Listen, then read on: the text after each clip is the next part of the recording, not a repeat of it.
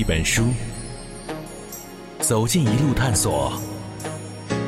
我们翻看每一页地球，这是营养听觉。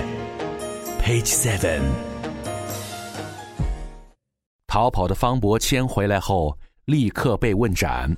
我先走一步了，咱们这伙老同学，早早晚晚还会在阴间聚齐的。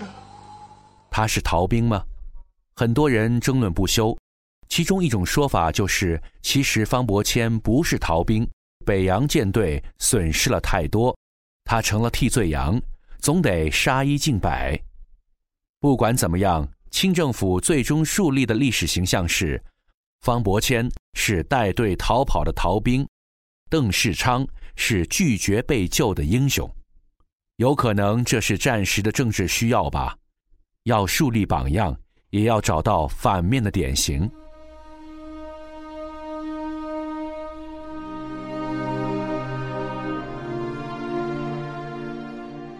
不过，方伯谦这位福建船政学堂、英国皇家海军学院的高材生就这样被斩了。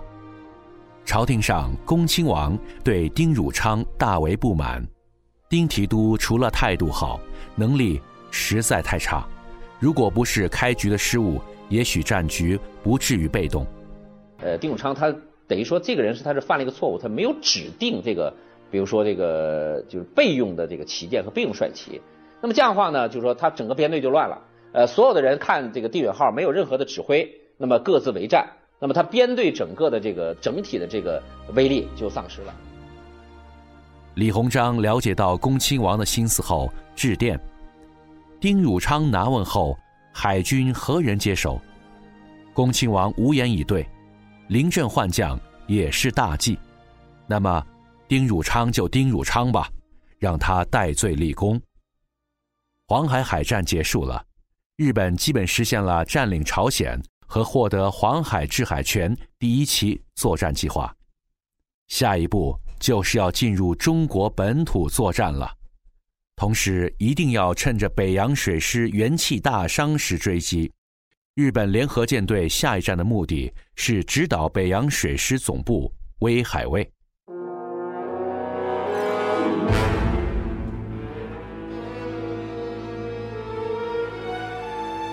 一八九五年年初的时候，日军在东北战场节节取胜的情况下，认为北洋水师的存在。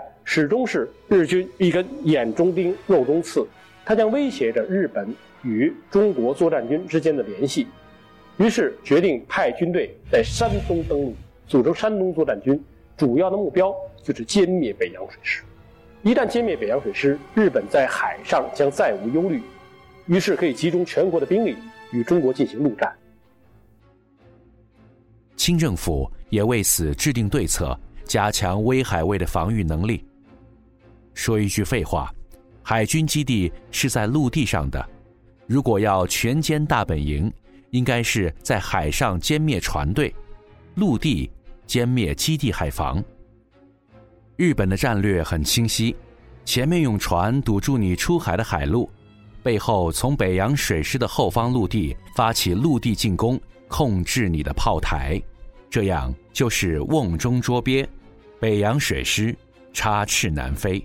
我们可以看到，在日本的这个民族个性当中啊，一个是好战的武士道精神，再一个就是冒险军国主义的冒险精神。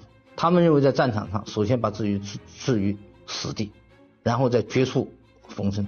那么，他往往会孤注一掷，不惜血本，采取一些这样的做法。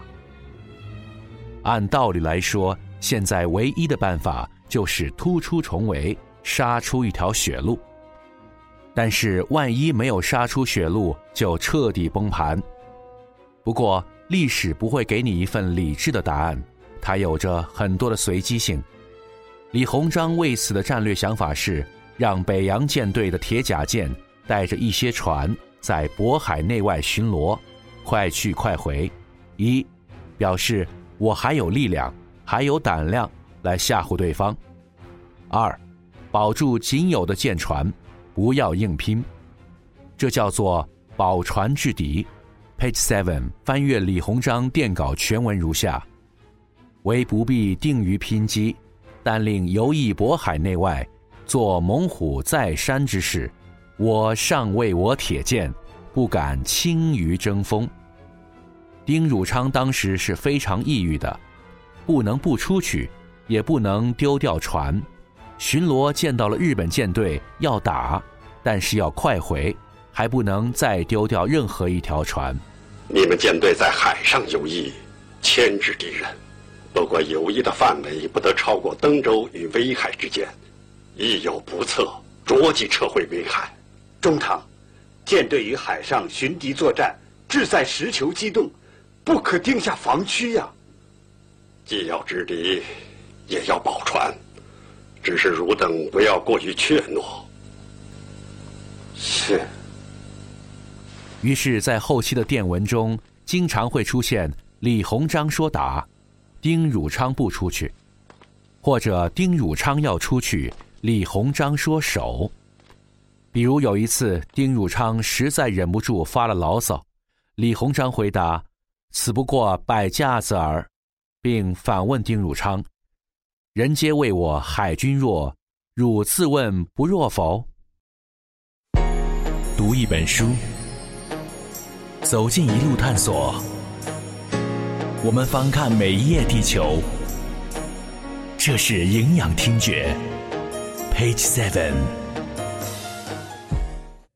你发展这么多舰队是干什么？慈禧呃太后，包括光绪皇帝，拿着这支舰队干什么？就让他堵在渤海湾的前边是旅顺，这边是威海卫，中间隔着不到一百海里，就让他在旅顺到威海卫中间。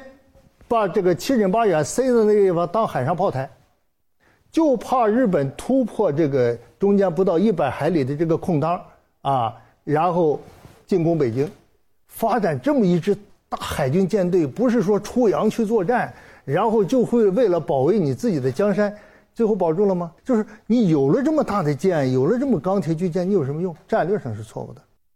纠结的情绪开始在北洋水师蔓延。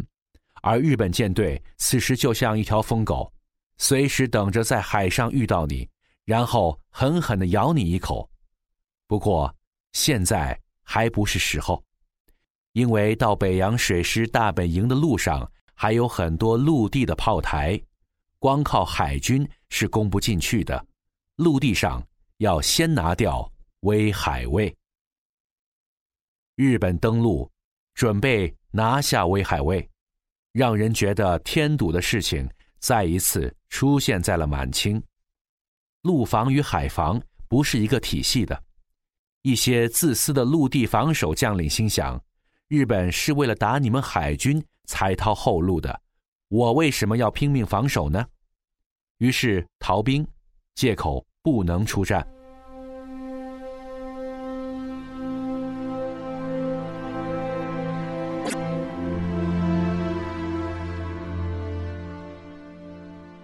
不过，依然有很多的将领与士兵拼命的防守在威海的陆地炮台前，直到最后一刻。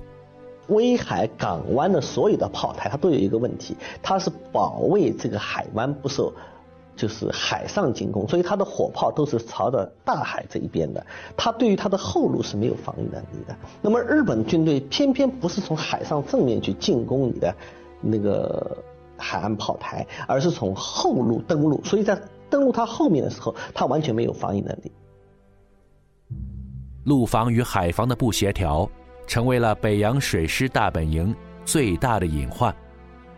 因为建水师的初期，谁也没有考虑过如此极端的方案，竟然被人家用陆军来攻击我们的海军总部。在威海卫海陆主将不和的情况下。不能好好彼此商量，都不希望自己来做冲锋。从军饷到军令，李鸿章也不能很好的协调陆地将领。越来越多的炮台和陆防关卡被日本攻占。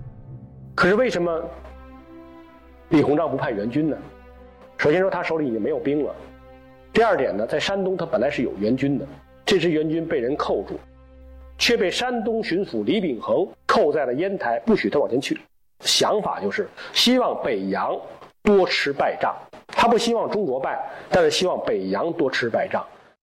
另外，在对日战争的战略指导上，清廷始终有一种严重的错误思想，没有对局势进行全面的考虑，只顾重视北京和东北，而忽略了山东。在战争的重要关头，不但没有加强威海卫后路的防御，而且还把山东的兵力抽调北上。